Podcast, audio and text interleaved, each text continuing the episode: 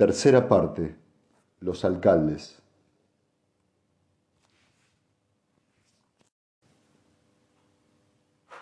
Capítulo 1. Fragmento de la Enciclopedia Galáctica. Los Cuatro Reinos. Nombre dado a aquellas porciones de la provincia de Anacreonte que se separaron del primer imperio en los primeros años de la era fundacional, para formar reinos independientes y efímeros. El mayor y más poderoso de ellos fue el mismo Anacreonte, que en esa área... Indudablemente, el aspecto más interesante de la historia de los cuatro reinos lo constituye la extraña sociedad forzada temporalmente durante la administración de Salvor Harding. Una delegación que Salvor Harding la hubiera visto venir no la hacía más agradable. Por el contrario, encontró la anticipación claramente molesta. Johan Lee abogaba por medidas extremas. No veo, Harding, dijo, que tengamos que esperar más. No pueden hacer nada hasta las elecciones, legalmente por lo menos. Y esto nos da un año. Despídalos. Harding frunció los labios. Lee, usted nunca aprenderá. Durante los cuarenta años que le conozco, no ha aprendido el amable arte de actuar solapadamente. No es mi forma de luchar, gruñó Lee. Sí, lo sé. Supongo que por eso eh, es usted el único hombre en el que confío. Hizo una pausa y cogió un cigarro. Hemos recorrido un largo camino, Lee, desde que nos las ingeniamos para derrocar a los enciclopedistas. Estoy volviéndome viejo, tengo 72 años. ¿Ha pensado alguna vez en lo rápido que han pasado estos 30 años? Lee resopló. Yo no me considero viejo y tengo 76 años. Sí, pero yo no digiero como usted. Harding chupó perezosamente su cigarro. Hacía mucho tiempo que había dejado de desear el suave tabaco de Vega de su juventud aquellos días en que el planeta Terminus había comerciado con todos los puntos del imperio galáctico pertenecían al limbo al que habían ido a parar todos los grandes días de antaño. El imperio galáctico se encaminaba hacia el mismo limbo. Se preguntó quién sería el nuevo emperador o si habría algún emperador o algún imperio. Por el espacio, desde hacía 30 años, desde la ruptura de las comunicaciones allí en el extremo de la galaxia, todo el universo de Terminus había consistido en sí mismo y los cuatro reinos circundantes. ¿Cómo había caído el poderoso? Reinos. Eran prefecturas en los viejos días, todos parte de la misma provincia, que por su parte habían pertenecido a un sector, que a su vez había formado parte de un cuadrante, que a su vez había formado parte del Imperio Galáctico. Y ahora que el Imperio Galáctico había perdido el control sobre los rincones más alejados de la galaxia, aquellos pequeños grupos de planetas se convertían en reinos con nobles y reyes de opereta y guerras inútiles y absurdas y una vida que se desarrollaba patéticamente entre las ruinas. Una civilización en decadencia, la energía atómica olvidada, la ciencia degenerada en mitología, hasta que llegó la fundación, la fundación que Ari Seldon había establecido solo para ese propósito allí en términos.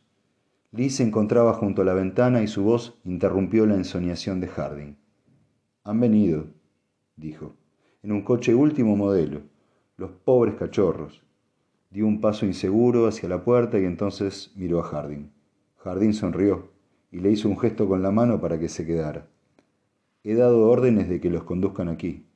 ¿Aquí? ¿Para qué? Les da mucha importancia. ¿Por qué pasar por todas las ceremonias de una audiencia oficial con el alcalde? Ya soy demasiado viejo para trámites burocráticos. Además de eso, el halago es muy útil cuando se trata con jovencitos, particularmente cuando no te compromete a nada y ni a un ojo. Siéntese y deme su apoyo moral. Lo necesitaré con Cermac. Ese muchacho, Cermac, dijo Lee pesadamente, es peligroso, tiene seguidores, Jardín, así que no lo subestime. ¿He subestimado alguna vez a alguien? Bueno, pues entonces arréstelo, puede acusarlo de cualquier cosa. Harding hizo caso omiso a este consejo. Aquí están, Lee. En contestación a la señal, pisó el pedal de debajo de la mesa y la puerta se deslizó hacia un lado. Los cuatro que componían la delegación entraron en fila y Harding les indicó amablemente los sillones que había en semicírculo frente a, su mesa. Ellos se inclinaron y esperaron a que el alcalde hablara primero. Harding abrió la tapa de una caja de cigarros de plata curiosamente trabajada que una vez perteneció a George Farah de la antigua Junta de Síndicos durante los días de los enciclopedistas. Era un genuino producto imperial de Santani, aunque los cigarros que ahora contenía eran de fabricación local. Uno por uno, con grave solemnidad, los cuatro delegados aceptaron cigarros y los encendieron con el ritual de costumbre. Sef Cermak era el segundo de la derecha, el más joven del grupo de jóvenes y el más interesante con su reluciente bigote rubio recortado nítidamente y sus ojos hundidos de color indefinido. Harding prescindió de los otros tres casi inmediatamente. No eran más que números en un archivo. Se concentró en Cermak, el Cermak que, en su primera sesión del Consejo Municipal, ya había trastornado aquel organismo sereno, y fue a Cermak a quien se dirigió. He estado particularmente ansioso por verle, concejal, desde su excelente discurso del mes pasado. Su ataque contra la política extranjera de este gobierno fue hábil. Los ojos de Cermak se iluminaron. Su interés me halaga. El ataque pudo ser hábil o no, pero de lo que no hay duda es de que fue justificado. Quizá. Sus opiniones son suyas, naturalmente. Aún es usted muy joven. Es un defecto que la mayor parte de la gente tiene en cierto periodo de su vida. Usted se convirtió en alcalde de la ciudad cuando tenía dos años menos de los que yo tengo ahora, dijo secamente. Harding sonrió para sus adentros. El cachorrillo era un negociador frío. Supongo que habrá venido a hablar de esta misma política extranjera que tanto le preocupa en la Cámara del Consejo. ¿Habla en nombre de sus tres colegas o he de escucharles por separado? preguntó. Hubo un rápido intercambio de miradas entre los cuatro jóvenes, un ligero pestaneo. Cermac respondió sombríamente. Hablo en nombre del pueblo de Términos, un pueblo que no está verdaderamente representado en el organismo que llaman Consejo. Comprendo. Adelante, pues. A esto voy, señor alcalde. Estamos disgustados por estamos se refiere al pueblo, ¿verdad? Cermak le miró con hostilidad, intuyendo una trampa, y replicó fríamente. Creo que mis puntos de vista reflejan los de la mayoría de los votantes de Terminus. ¿Le parece bien? Bueno, una declaración como esta es la mejor de todas las pruebas, pero continúe de todos modos. ¿Están ustedes disgustados? Sí, disgustados con la política que durante 30 años ha dejado a Terminus indefenso contra el inevitable ataque exterior. Comprendo y en consecuencia, adelante, adelante. Es muy amable el anticiparse y en consecuencia estamos formando un nuevo partido político que trabajará por las necesidades inmediatas de términos y no por un místico destino manifiesto de imperio futuro. Le echaremos a usted y a su camarilla de pacifistas del ayuntamiento y muy pronto. A menos que... Siempre hay algún a menos que... ¿Sabe? No más de uno, no más de uno en este caso, a menos que dimita ahora. No le pido que cambie su política, no confío en usted hasta ese punto. Sus promesas no valen nada. Una dimisión irrevocable es lo único que aceptaremos. Comprendo. Harding cruzó las piernas y apoyó la silla sobre las dos patas de atrás. Este es un ultimátum. Ha sido muy amable al avisarme, pero fíjese, creo que no lo tendré en cuenta. No crea que, una no crea que era una verdadera advertencia, señor alcalde. Era un anuncio de principios y de acción. El nuevo partido ya ha sido constituido y empezará sus actividades oficiales mañana. Ya no hay espacio ni deseo para un acuerdo, y francamente, solo nuestro agradecimiento por sus servicios a la ciudad es lo que nos impulsa a ofrecerle esta salida tan fácil. No pensaba que fuera a aceptarla, pero tengo la conciencia tranquila. Las próximas elecciones serán una muestra clara e irresistible de que necesitaría la dimisión. Se levantó e hizo que los demás la imitaran. Harding levantó el brazo. Esperen. Siéntense. Seth Cermak volvió a sentarse con demasiada rapidez y Harding sonrió tras su rostro serio. A pesar de sus palabras, esperaba una oferta. Harding dijo, ¿qué es exactamente lo que desea que cambiemos en nuestra política exterior? ¿Quiere que ataquemos a los cuatro reinos ahora, enseguida y los cuatro simultáneamente?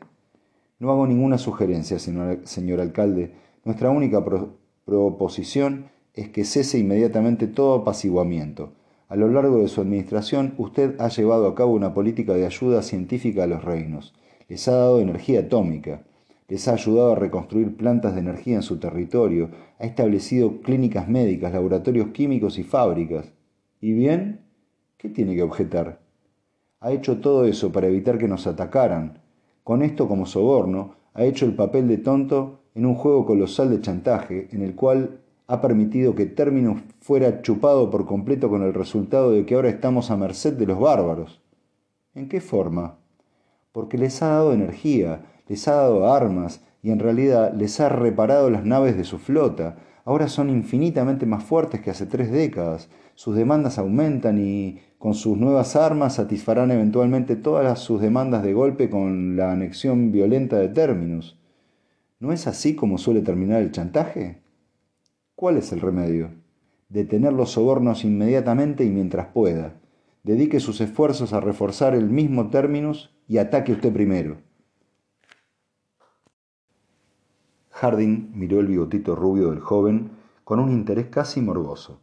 Cermak estaba seguro de sí mismo, pues, de lo contrario, no hubiera hablado tanto. No había duda de que sus observaciones eran el reflejo de un segmento bastante considerable de la población, bastante considerable. Su voz no traicionó el curso algo perturbado de sus pensamientos. Fue casi negligente. ¿Ha terminado? Por el momento. Bueno, ¿ve la declaración enmarcada que hay en la pared detrás de mí? Léala, si no le importa. Los labios de Cermak se fruncieron. Dice, la violencia es el último recurso del incompetente. Es la doctrina de un anciano, señor alcalde. Yo la apliqué cuando era joven, señor concejal, y con éxito.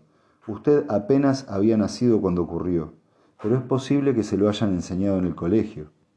Contempló penetrantemente a Cermak y continuó en tono mesurado. Cuando Ari Seldon estableció la fundación aquí, fue con el ostensible propósito de producir una gran enciclopedia, y durante 50 años seguimos esa última voluntad antes de descubrir lo que realmente perseguía. Por aquel entonces era casi demasiado tarde. Cuando cesaron las comunicaciones con las regiones centrales del imperio, nos encontramos con que éramos un mundo de científicos concentrados en una sola ciudad, carentes de industria y rodeados por reinos de, de creación reciente, hostiles y extremadamente bárbaros. Éramos una diminuta isla de energía atómica en este océano de barbarie y una presa de infinito valor. Anacreonte, entonces como ahora el más poderoso de los cuatro reinos, solicitó y de hecho estableció una base militar en Terminus, y los que entonces gobernaban la ciudad, los enciclopedistas, sabían muy bien que esto no era más que el primer paso para apoderarse de todo el planeta. Esta era la situación cuando yo eh, asumí el gobierno actual. ¿Qué hubiera hecho usted? Cermak se encogió de hombros. Esa es una pregunta académica, naturalmente. Sé lo que usted hizo. Lo repetiré de todos modos. Quizá usted no captó la idea. La tentación de congregar las fuerzas que teníamos y lanzarnos a la lucha fue grande. Es la salida más fácil y la más satisfactoria para el amor propio, pero casi invariablemente la más estúpida. Usted la hubiera escogido, usted y su lema de atacar primero. En lugar de eso, lo que yo hice fue visitar los otros tres reinos, uno por uno. Indiqué a cada uno que permitir que el secreto de la energía atómica cayera en manos de Anacreonte era la forma más rápida de cortar su propio cuello, y les sugerí amablemente que hicieran lo que les conviniera. Eso fue todo, un mes después de que las fuerzas anacreontianas aterrizaran en términos, su rey recibió un ultimátum conjunto de sus tres vecinos. A los siete días, el último anacreontiano había salido de términos. Ahora, dígame, ¿qué necesidad había de usar la violencia? El joven concejal contempló la colilla de su cigarrillo pensativamente y la tiró por la ranura del incinerador. No, no veo qué analogía puede haber.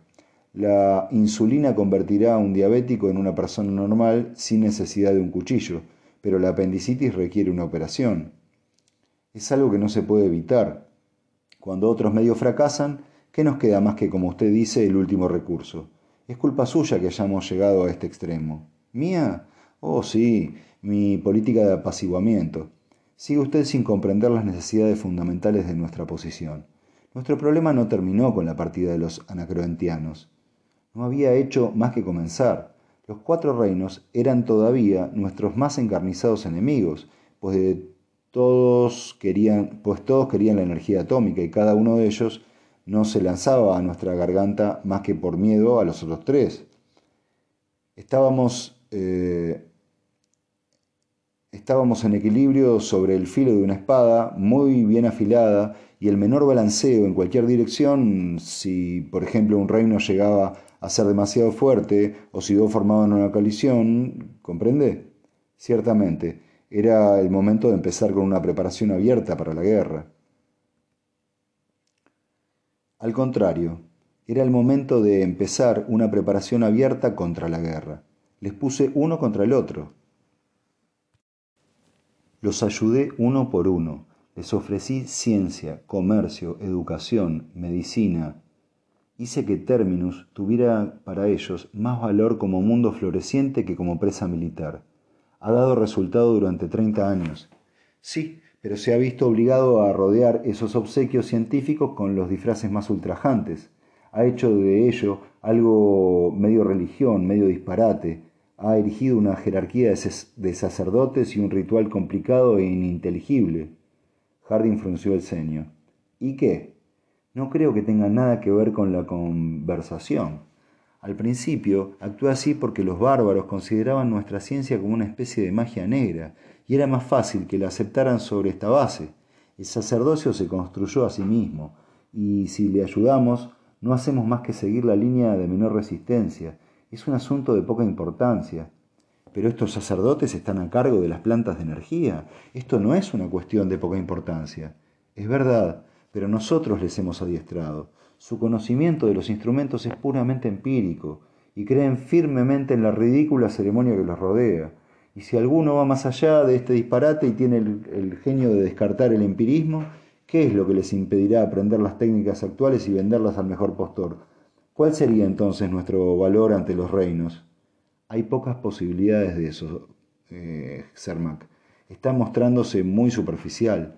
Los mejores hombres de los planetas y de los reinos acuden a la fundación todos los años y son educados en el sacerdocio, y los mejores de ellos permanecen aquí como estudiantes investigadores.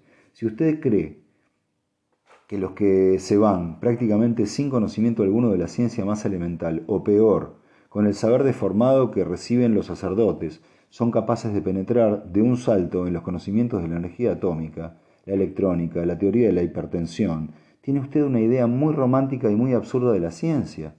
Se necesita una vida entera de aprendizaje y un cerebro excelente para llegar tan lejos.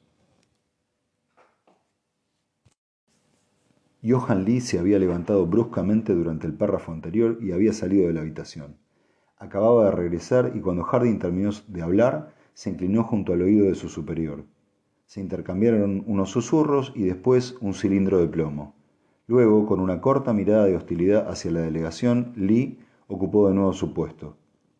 Harding dio vueltas al cilindro en sus manos, mirando a la delegación a través de las pestañas, y entonces lo abrió con un chasquido duro y seco, y solo Cermac tuvo el sentido común de no lanzar una rápida mirada al papel enrollado que cayó de él. En resumen, caballeros, dijo, el gobierno opina que sabe lo que está haciendo. Leyó a medida que hablaba. Había líneas de una clave intrincada e ininteligible que cubrían la página y tres palabras garabateadas a lápiz en una esquina del mensaje. Lo leyó de una ojeada y lo lanzó casualmente por la ranura del incinerador. Esto, dijo entonces Harding, termina, termina la entrevista, me temo. Encantado de haber hablado con ustedes, gracias por venir. Estrechó las manos de todos con indiferencia y se fueron. Harding casi había perdido la costumbre de reír, pero en cuanto Cermac y sus tres silenciosos compañeros se hubieron alejado lo suficiente, se permitió una risita seca y dirigió una mirada divertida a Lee. ¿Le ha gustado esta batalla de fanfarroneadas, Lee?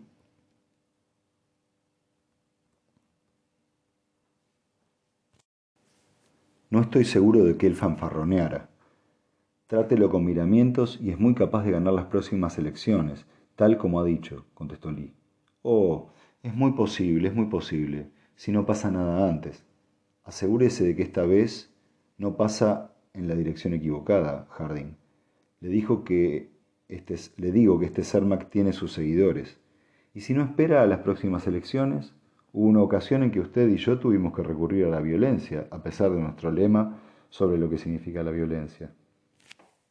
Harding alzó una ceja. Qué pesimista está hoy, Lee, y singularmente belicoso. ¿O no? Nuestro pequeño pronunciamiento se llevó a cabo sin derramamiento de sangre, no lo olvide. Fue una medida necesaria ejecutada en el momento preciso y se realizó suavemente, sin dolor y sin ningún esfuerzo. En cuanto a Cermac, se revela contra una proposición distinta. Usted y yo, Lee, no somos enciclopedistas, estamos preparados.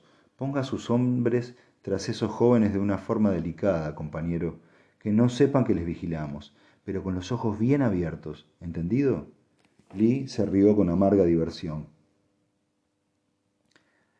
La la habría hecho buena si llego a esperar sus órdenes, Harding. Cermac y sus hombres están bajo vigilancia desde hace un mes. El alcalde sonrió. Cayó primero en la cuenta, ¿no? Muy bien.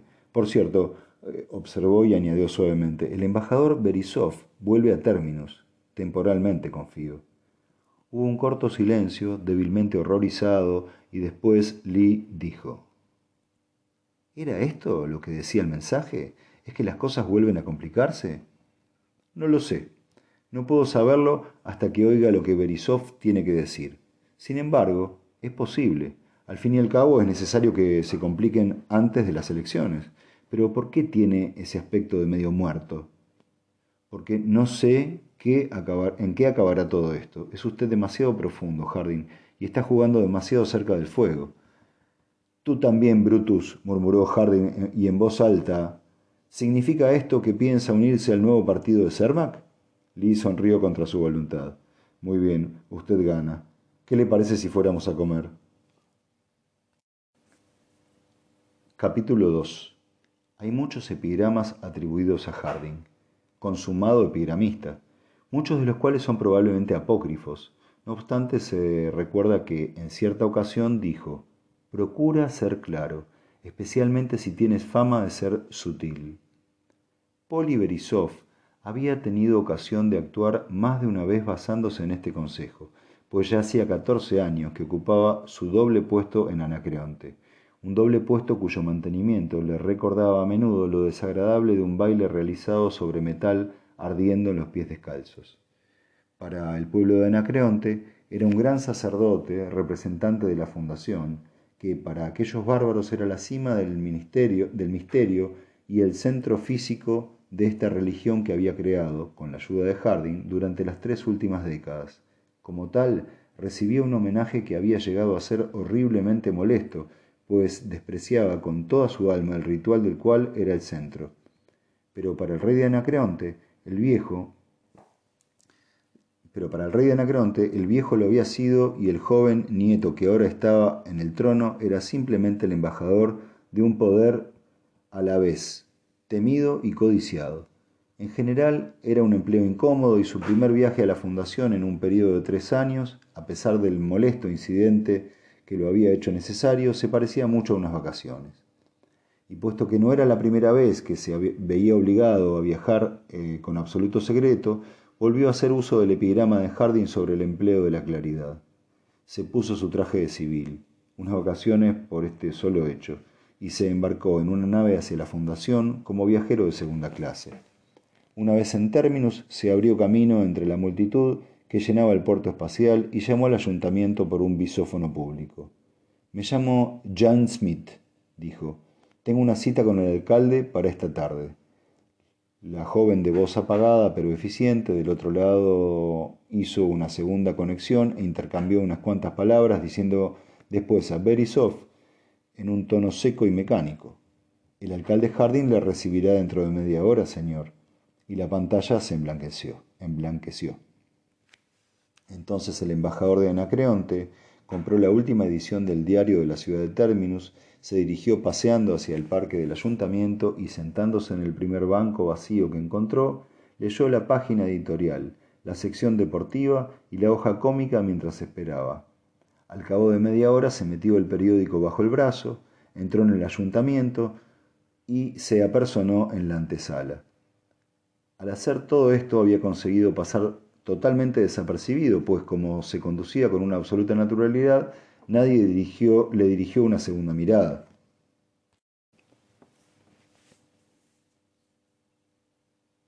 Harding levantó la vista hacia él y sonrió. Tenga un cigarro.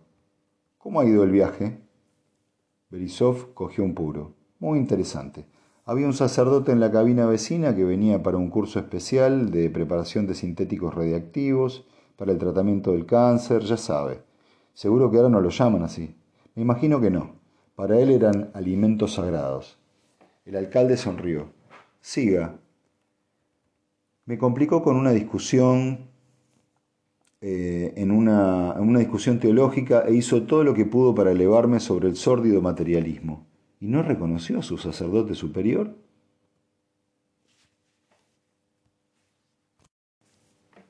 Sin su traje carmesí. Además, eh, era de Esmirno. Sin embargo, ha sido una experiencia interesante. Es notable, Harding, la importancia que ha adquirido la religión de la ciencia. He escrito un ensayo sobre el tema, únicamente por diversión propia, no sería conveniente publicarlo. Tratando el problema sociológicamente, pareciera que cuando el imperio, cuando el viejo imperio empezó a desintegrarse, se podría considerar que la ciencia, como ciencia, había decepcionado a los mundos exteriores. Para que volvieran a aceptarla tendría que presentarse como algo distinto. Y esto es justamente lo que ha hecho. Todo funciona a las mil maravillas, cuando se usa la lógica simbólica para solucionarlo. Interesante. El alcalde se puso las manos en la nuca y dijo súbitamente, Hábleme de la situación de Anacronte. El embajador frunció el ceño y se sacó el cigarro de la boca. Lo miró con disgusto y lo dejó a un lado. Bueno, está bastante mal. Si no fuera así, usted no habría venido. Es así. Esta es la situación. El hombre clave de Anacreonte es el príncipe regente Wenis. Es el tío del rey Leopold. Lo sé, pero Leopold alcanzará la mayoría de edad el año que viene, ¿verdad? Creo recordar que en febrero cumplirá 16 años. Sí. Pausa y después una, una irónica observación. Si vive. El padre del rey murió en circunstancias sospechosas. Una bala aguja le atravesó el pecho durante una cacería. Fue calificado de accidente. Mm, me parece recordar que Wenis, de cuando me parece recordar a Wenis de cuando estuve en Anacreonte al expulsarlos de Terminus. Fue antes de su época. Si no recuerdo mal, era un jovencito moreno con el cabello negro y algo visco del ojo derecho. Tenía una curiosa nariz anchuda. Él mismo. La nariz anchuda y el ojo visco no han cambiado, pero ahora tiene el cabello gris. No juega limpio. Afortunadamente es el mayor loco del planeta. Se imagina a sí mismo, a sí mismo como un demonio sutil y esto hace que su locura sea más patente. Es la forma habitual. Su idea de cascar un huevo es dispararle un proyectil atómico. Prueba de esto es el impuesto sobre las propiedades del templo que trató de imponer tras el fallecimiento del viejo rey hace dos años. ¿Lo recuerda? Harding asintió pensativamente y después sonrió. Los sacerdotes pusieron el grito en el cielo. Gritaron de tal modo que se les podía oír desde Lucreza. Desde entonces ha tenido más cuidado en sus relaciones con el sacerdocio, pero todavía se las arregla para hacer las cosas de la manera más fácil en parte es una desgracia para nosotros, tiene una ilimitada confianza en sí mismo. Probablemente no es más que un complejo de inferioridad compensado. Como sabe, los hijos pequeños de la realeza suelen adolecer de él. Pero nos lleva al mismo punto. Se está muriendo de ganas de atacar a la fundación. Apenas consigue ocultarlo. Y además está en posición de hacerlo desde el punto de vista del armamento. El viejo rey construyó una flota magnífica y Buenis no ha dormido durante los últimos dos años. De hecho, el impuesto... De hecho, el impuesto sobre las propiedades del templo estaba originalmente destinado a producir más armamento y cuando esto falló se apresuró a doblar otros impuestos. ¿Ha habido alguna protesta por eso? Nada de importancia. La obediencia a la autoridad establecida fue el texto de todos los sermones del reino durante muchas semanas. Esto no quiere decir que Wenis demostrara su gratitud. Muy bien. Ya tengo los antecedentes. Ahora, ¿qué ha ocurrido? Hace dos semanas una nave mercante anacreontiana tropezó con un crucero de batalla abandonado de la antigua flota imperial. Debe de haber estado a la deriva por el espacio por lo menos durante tres siglos. En los ojos de Jardín centelló un interés repentino. Se enderezó. Sí, he oído hablar de eso. La Junta de Navegación me ha enviado una petición para que obtenga, de, para que obtenga la nave con fines de estudio. Tengo entendido que está en buen estado. En demasiado buen estado, contestó secamente Berisov. Cuando la semana pasada Wenis recibió su sugerencia de que entregara la nave a la fundación, casi tuvo convulsiones.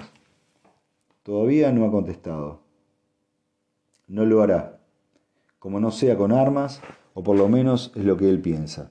Verá, fue a verme el mismo día que yo dejaba Anacreonte y solicitó que la Fundación pusiera este crucero de batalla en condiciones de combate para que formara parte de la flota anacreontiana. Tuvo el infernal descaro de decir que su nota de la semana pasada indicaba un plan de la Fundación para atacar a Anacreonte. Dijo que una negativa a reparar el crucero de batalla confirmaría sus sospechas, e indicó que se vería forzado a tomar medidas defensivas. Estas fueron sus palabras. Se vería forzado. Y por eso estoy aquí. Harding se echó a reír amablemente. Berisov sonrió y continuó.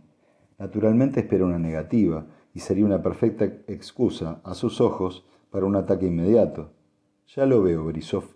Bueno, por lo menos tenemos seis meses de plazo hasta disponer, hasta disponer la nave y devolverla con mis saludos que Wenis lo considere como una prueba de nuestra estima y afecto. Volvió a reírse, y de nuevo Berisov respondió con una debilísima sombra de sonrisa. Supongo que es lógico, Harding, pero estoy preocupado. ¿Por qué? Es una nave. Sabían construirlas en aquellos días. Su capacidad cúbica es la mitad de toda la flota anacrontiana. Tiene lanzarrayos atómicos capaces de destrozar un planeta y un campo que podría resistir un rayo Q sin ser afectado por la radiación. Una cosa demasiado buena, Harding. Superficial, Berisov, superficial. Usted y yo sabemos que el armamento que ahora tiene podría derrotar a Terminus fácilmente, mucho antes de que nosotros reparáramos el crucero para su propio uso. ¿Qué importa, pues, si también le damos el crucero? Usted sabe que nunca llegaría a una guerra real. Así lo creo, sí. El embajador alzó la mirada. Pero Harding, ¿Y bien? ¿Por qué se detiene? Siga. Mire, esta no es mi provincia, pero he estado leyendo el periódico. Colocó el diario sobre la mesa e indicó la primera página. ¿Qué es todo esto? Harding echó una ojeada. Un grupo de concejales está formando un nuevo partido político. Esto es lo que dicen, Berisov señaló el periódico. Sé que usted está más al corriente que yo de los asuntos internos, pero le están atacando con todo menos con la violencia física. ¿Son muy fuertes? Fortísimos. Probablemente controlarán el Consejo después de las elecciones próximas.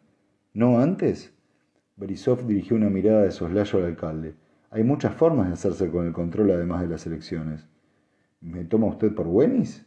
No, pero la reparación de la nave llevará meses y es seguro que habrá un ataque después de eso. Nuestra complacencia será considerada como un signo enorme de debilidad y la adición del crucero imperial doblará la fuerza de la flota de Buenis. Atacará tan seguro como que soy el supremo sacerdote. ¿Por qué arriesgarse?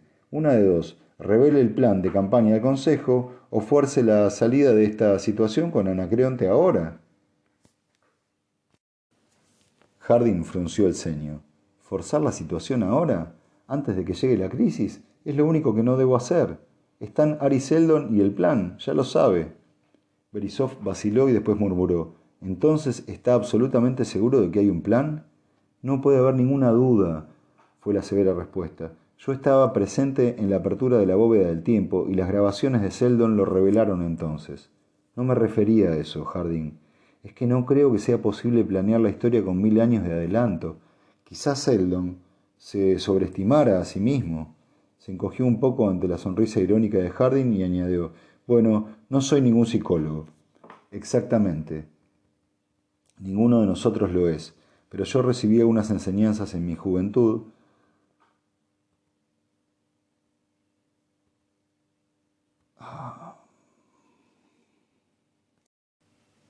bastantes para saber de lo que es capaz la psicología, aunque yo no pueda explotar sus posibilidades. No hay ninguna duda de que Seldon hizo exactamente lo que proclama que hizo. La fundación, como él dice, fue establecida como un refugio científico, por medio del cual debía preservarse la ciencia y la cultura del imperio moribundo a través de siglos de barbarie ya iniciada, para ser reavivadas al final en el segundo imperio. Berisov asintió, un poco dudoso. Todo el mundo sabe que esta es la forma en que se supone que marcharán las cosas, pero ¿podemos permitirnos el lujo de arriesgarnos? ¿Podemos arriesgar el presente por el bien de un nebuloso futuro? Debemos, porque el futuro no es nebuloso. Ha sido calculado y previsto por Seldon. Cada crisis sucesiva de nuestra historia está trazada y cada una depende, en cierta medida, del buen desenlace de las anteriores. Esta no es más que la segunda crisis, y solo el espacio sabe el efecto que una minúscula desviación tendría el final. Esto es más bien una especulación vacía, dijo el sumo sacerdote. No, Ariseldon dijo en la bóveda del tiempo que en cada crisis nuestra libertad de acción quedará limitada hasta el punto en que solo sería posible una línea de acción. ¿Para mantenernos siempre en la línea recta? Para evitar que nos desviemos, sí, pero al contrario, mientras sea posible más de una línea de acción, no se habrá llegado la crisis. Debemos dejar que las cosas sigan su curso tanto como podamos, y por el espacio, esto es lo que me propongo hacer. Berisov no contestó. Se mordió el labio inferior con malhumorado silencio. Solo hacía un año que Harding había hablado por primera vez de aquel problema con él, del verdadero problema, el problema de contrarrestar los preparativos hostiles de Anacreonte y solo porque él, Berisov, se había revelado ante nuevos, ante nuevos apaciguamientos. Harding pareció seguir el curso de los pensamientos de su embajador. Preferiría no haberle hablado nunca de todo esto. ¿Qué le impulsa a decir tal cosa? exclamó Berisov sorprendido. Porque ahora hay seis personas, usted y yo, otros tres embajadores y Johan Lee, que tienen una idea aproximada de lo que nos espera, y me temo mucho que la intención de Seldon era que nadie lo supiera. ¿Por qué? Porque incluso la adelantada psicología de Seldon era limitada, no podía manejar demasiadas variables independientes, no podía trabajar con individuos más allá de cierto periodo de tiempo, del mismo modo que usted no podría aplicar la teoría cinética de los gases a simples moléculas. Trabajó con multitudes, poblaciones de planetas enteros, y solo con multitudes ciegas que no poseyeran de antemano el conocimiento de los resultados de sus propias acciones. Eso no está claro. Yo no puedo evitarlo. No soy lo bastante psicólogo para explicarlo científicamente, pero ya lo sabe, no hay psicólogos competentes en términos en ningún texto matemático de la ciencia. Está claro que no quería que los de términos fuéramos capaces de predecir el futuro. Seldon quería que actuáramos como masas, Tal como le dije en una ocasión, no sabía a dónde nos dirigíamos cuando expulsé por primera vez a los anacreontianos. Mi idea había sido mantener un equilibrio de poder, nada más que eso. Solo después creí ver un esquema de, en los acontecimientos, pero estoy decidido a no actuar basándome en este conocimiento. Una interferencia debida a la predicción destrozaría el plan. Berisov asintió pensativamente. He oído argumentos casi tan complicados en los templos de Anacreonte. ¿Cómo esperar situar el momento exacto de la acción? Ya está situado. Usted admite que una vez que el crucero de batalla esté arreglado, nada evitará que Wenis nos ataque. Ya no habrá ninguna alternativa a este respecto. Sí, muy bien. Esto en cuanto al aspecto exterior. Mientras tanto, admitirá que las próximas elecciones verán un consejo nuevo y hostil que forzará la acción contra Anacreonte. No hay ninguna alternativa. Sí. Y en cuanto desaparezcan todas las alternativas, la crisis sobreviene. Incluso así estoy preocupado. Hizo una pausa y Berisov aguardó. Lentamente, casi de mala gana, Harding continuó. Tengo la idea, la ligerísima idea, de que las presiones externas e internas obedecen al plan de aparecer simultáneamente. Tal como están las cosas, solo hay unos meses de diferencia. Probablemente Wenis ataque antes de la primavera, y para las elecciones aún falta un año. No parece nada importante. No lo sé. Puede deberse simplemente a inevitables errores de cálculo o al hecho de que yo sé demasiado. Nunca he permitido que mi adivinación influyera en mis actos, pero ¿cómo puedo asegurarlo? ¿Y qué efecto tendría la discrepancia? Sea como fuere, levantó la cabeza, he decidido una cosa. ¿Qué? Cuando la crisis esté a punto de estallar, me iré a Anacreonte. Quiero estar en el lugar. Eh, o es suficiente, Berisov. Ya se hace tarde. Salgamos y tomemos una copa. Quiero descansar un poco. Entonces descanse aquí mismo, dijo Berisov. No quiero ser reconocido o ya sabe lo que diría ese nuevo partido que sus queridos concejales están formando. Pida el cognac. Y Harding lo hizo, pero no pidió demasiado.